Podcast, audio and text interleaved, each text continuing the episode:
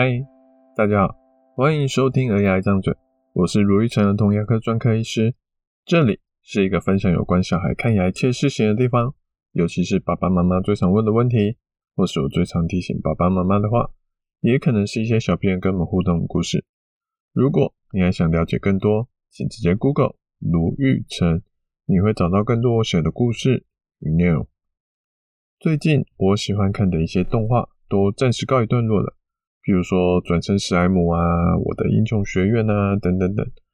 在这个追剧的空档的时候，我看开始看起了基努·里维演的《John Wick》，中文名字叫做《捍卫任务》。里面故事的起因是一个俄罗斯黑手党老大的儿子，平时作威作福的习惯了，结果惹到了一个不该惹的人，而后引发的一连串冲突。我一路从第一集追到了第三集，真的是大呼过瘾。不过我不是来爆雷的，但光是第一集我看到一半的时候就很有感触。如果这个黑手党老大有好好的教育小孩，包括诶让这个小孩好好的长知识，知道说诶谁可以惹，谁不能惹。你看后面的集数，每个人看到 John Wick 都会说哦，你好，你好。每个人都知道他是谁，就这个黑手党的富二代哦，二代他不知道。只要他知道多一点掌事，诶，其实就不会惹出这么多事。或是让他好好的了解说，道义有道。诶，虽然我们可能会去做一些为非作歹的，可是，一般市民的事情我们不会去做。不是说世界上我最大，那我想他就不会。去惹到这种不该惹的人，也就不会有后续这么多惨案的。第二集也是一样，开头一个反派拿了主角的车子不还，他手下还问老大说：“哎、老大，是不是只要呃主角这么可怕，我们是不是只要跟他道歉还车就可以了？”反派老大还说：“哎、他可是那个杀神哎，你觉得他会放过我们吗？哦，我们就继续硬干到底就好啦。”结果呢，就是不作死就不会死，哦，就也是惨惨惨兮兮的。其实我觉得，如果好好的道歉，好好的承认错误，事情可能很快就结束了。当然，这样子电影就演不起来了，也就不精彩了。可是电影毕竟是电影，我们一点也不会希望说电影中的情节会发生在我们自己身上。就像两年前有个新闻是。妈妈带着三岁的小孩去餐厅喝下午茶，结果没有管好小孩，小孩不小心，哦，我不知道他是不是不小心的，反正就是小孩戳破了店家的九十万的音响。事情发生之后，真的我们都笑不出来了。可能有些家长，哦，真的，比如说像那黑手党老大，诶，可能真的可以靠能力，或者说像那个戳破音响的妈妈，可以靠财力。解决上面的困境，但其实只要一开始做好预防，我们就不需要面对那九十万的赔偿，还有一个人挡杀人，佛挡杀佛的一个杀神。有能力去解决问题，不代表我们就要整天去引发问题，遇到问题还是直直的往前冲。我常常说，儿童牙医看小孩的重点有两个，一个是小孩的牙齿怎么治疗。另外一个是小孩怎么样去配合治疗，牙齿治疗还有预防蛀牙是要靠长期的饮食习惯、刷牙习惯去维持牙齿健康才做得到。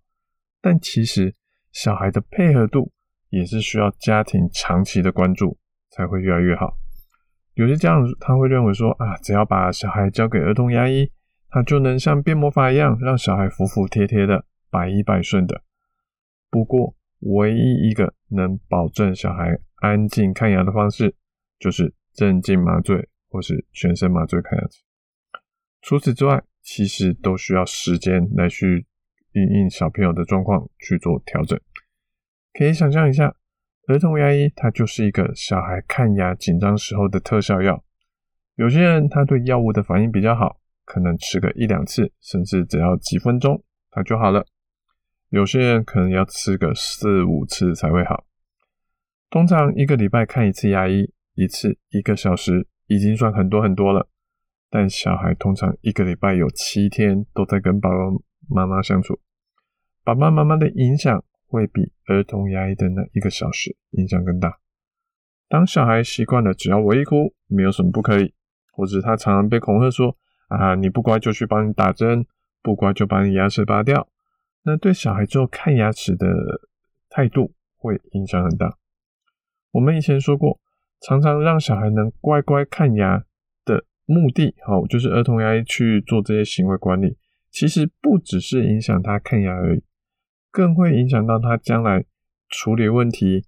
面对问题、面对挑战的时候的反应，怎么样去沟通反映他遇到的问题？怎么样去寻找协助解决问题？是我们希望他在看牙齿之后能学会到的能力。他的状况是口水太多，是想要抓痒，还是某个工具太痛了，还是灯照到眼睛太亮了？不同的问题有不同的解决方法，而小孩如果愿意表达的话，我们就能去更好的去做调整。有时候就算事情无法解决，比如说，哎，嘴巴真的就是要张这么大，因为他就是要用后面的牙齿啊，或是说，哎，他嘴巴一直张着，无法自己吞口水。有些小朋友不习惯，会觉得不舒服。就算这些东西是没有办法去妥协的，我也会跟小病人说，我知道了，好，谢谢你有跟我说，好，再请你帮我忍耐一下哦。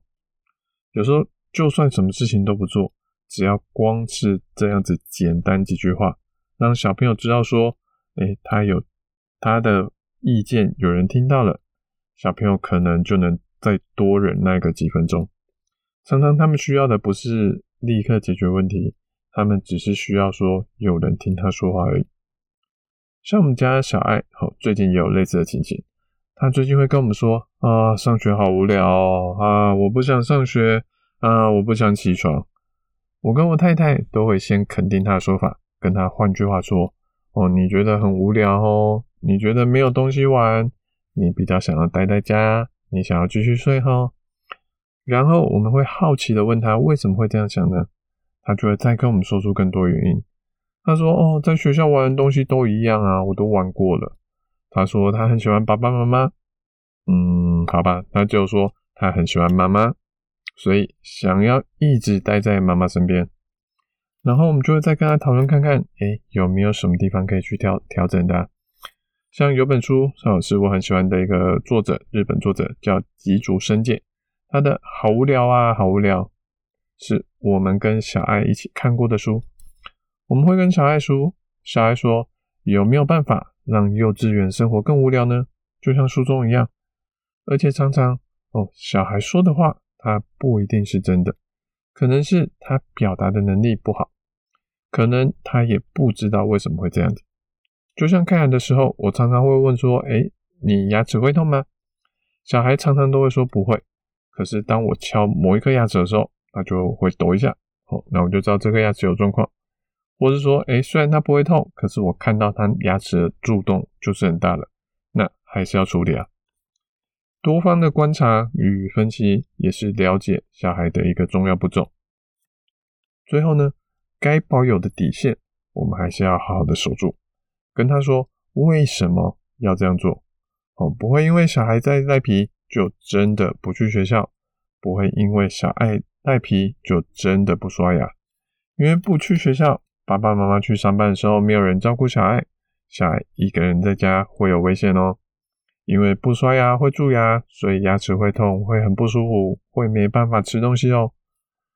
我自己哦不喜欢别人跟我说，哎，没有为什么，做就对了，不要问这么多。所以就算小爱才四岁，许多决定当然还是要以我们大人为主，但至少让他知道为什么要这样做，而不只是单纯的一个命令句，是我认为一个很重要的地方。头一个两个。头一两个礼拜哦，真的有点辛苦。他每天起床都在闹脾气，但渐渐的，至少这接下来几个礼拜，他就没有再跟我们反映这个问题了。取而代之的是，当我们开心的跟他说：“哦，明天是星期六，诶，不用去学校。”他就会跟我们一起开心的说：“耶，不用去学校了，我们要一起睡很久哦。”好，生活总是有些枯燥的时光是不得不去面对的。有些事情是做起来很辛苦，但还是得做的。如同上礼拜，我们一家三口都跑去打了流感疫苗，小孩这次还多挨了一针水痘疫苗，打两针让他哭到身体都在颤抖。可是出了诊所，他就跟没事一样，哦，就还是跟我们有说有笑的离开了。那就是我们希望他能留给他的能力。我并不怕带小孩去打针。会让小孩从此对我有所怨怼，因为他也知道这个是保护他身体的东西，而且我跟他的情感存折有一定的存款了，不会因为打两针就透支哦。今天哦有四个提醒，好，第一个好，能避免问题发生，会比问题发生了再解决问题来得更好。第二个，先不要急着否定对方。好，先好好听对方在说什么，然后换句话说，以及肯定他愿意表达的这几个动作。第三个，不要以小朋友说的话当做唯一的真相，多方的去观察事情的真相跟原因。第四个，让小孩了解一件事为什么要这样做，他有什么原因，还有守住我们的原则，守住我们的底线。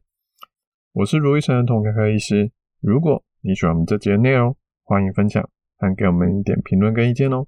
我们下次见，拜拜。